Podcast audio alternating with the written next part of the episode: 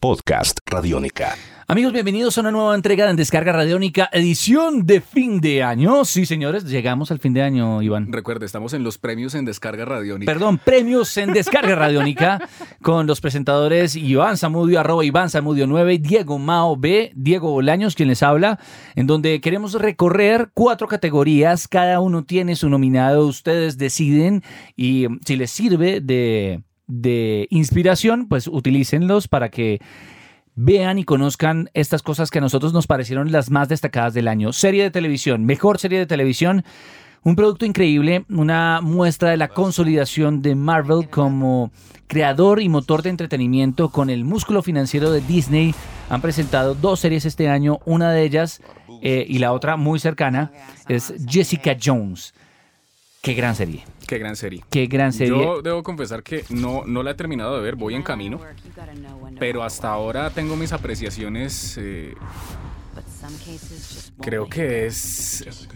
eh, es una. Al igual que Daredevil, es una reinvención de los cómics de grandes personajes de la historieta, sobre todo que se han, que se han creado precisamente en, en un entorno como el de la ciudad de Nueva York, pero pensado a partir de géneros cinematográficos de una manera muy brillante y muy contemporánea.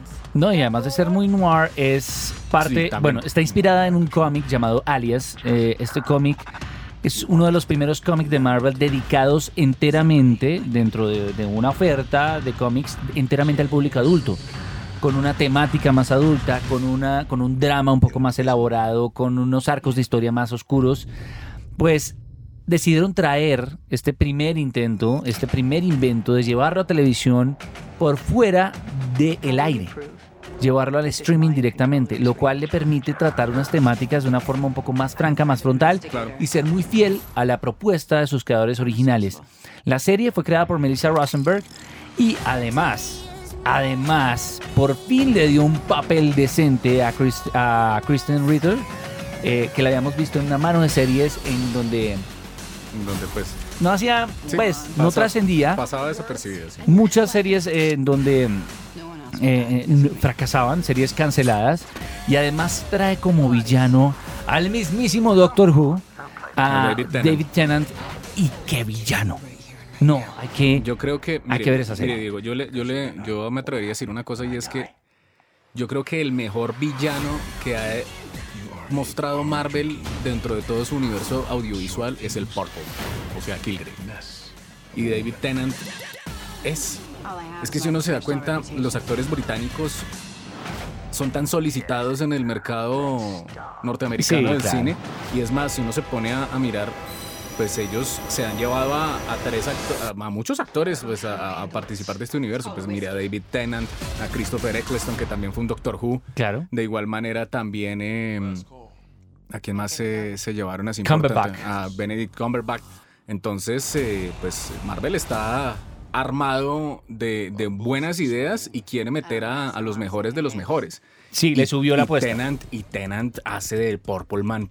Pero es, o sea, eh, yo creo que mostraron una cosa que siempre me había gustado del personaje y es que como un villano que siempre le puso la- las cosas difíciles, por ejemplo, a personajes como los X-Men, porque él les ponía las cosas muy difíciles, que, que en el cómic pues el hombre sea morado y todo, ¿no? Pero aquí, Sí, sí, pues, aquí es diferente. Acá se viste de morado Aquí se viste cuando. de morado, pero, pero ese asunto de meter eso dentro de un contexto de un thriller y de hacer un villano que sea prácticamente que invisible, que no se sabe cómo, Intocable. cómo- intocable, cómo llegar a vencerlo, es, es impresionante. Ahora, el otro gran eh, punto importante es lo que va a consolidar con los Defenders y que ya hayan metido un personaje como Luke Cage.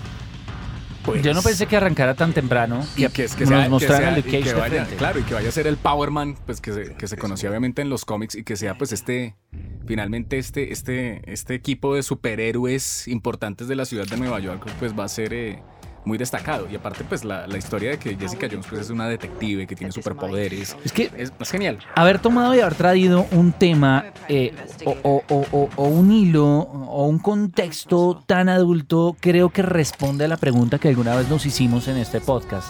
Y era si, si el género de superhéroes en el cine estaba agotado o se estaba agotando porque ya tenemos cuántas películas del universo cinematográfico de Marvel, tenemos demasiadas. Llega un punto que uno empieza a pensar, bueno, nos cansaremos de ver hombres en mallas, eh, bueno, con diferentes mallas o con mayor inversión de presupuesto, pero la misma historia.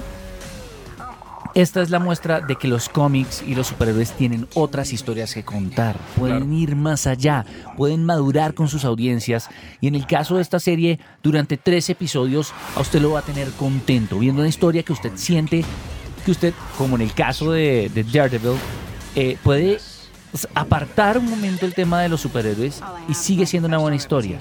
Y usted puede poner esa historia en el contexto de los, en el contexto de los superhéroes y la enriquece aún más. Es una gran capacidad de, de, de, disparar esto a, otro, a otro nivel. Brian Michael Bendis. Ahí, ahí está, no voy a decir más. Ahí, no voy a decir más y yo diría que estas dos series podrían estar en el... Nosotros ya hablamos en alguna oportunidad de, de Daredevil, pero, pero las dos, las dos hay que verlas. Eso es, eso es lo del año. Eso es lo que hizo Marvel en, televisión, pues en, en, la plataforma de Netflix con estos dos productos. Pues es, eh, a uno lo pone muy feliz. no, y además lo hace querer ver el resto de productos. Saber que todavía nos faltan dos series más y una película para Netflix en donde aparecen los Defenders llama mucho la atención. Sí. Llama mucho la atención. Pasamos a anime del año. Yo decidí dentro de la categoría que tenemos, que es eh, producto, animado. Producto animado del año. Producto de animación del año, yo escogí el anime del año. Y es que haciendo un recorrido por grandes y maravillosos animes que han sido lanzados durante el 2015, yo tengo que decir que pocos o ninguno me ha tenido o ha tenido un efecto tan extraño en mí como Shokugeki no Soma, que vendría siendo Food Wars en este lado del mundo, o Batalla de Comidas, o Batalla de Cocineros, como lo quieran llamar en español, que es la historia de Soma Yokihira, o Yokihira Soma, un muchacho que quiere eh, superar a su padre, encargarse al restaurante familiar e ingresa a una academia de, eh, cocina, una academia culinaria, donde están los mejores eh, cocineros del mundo.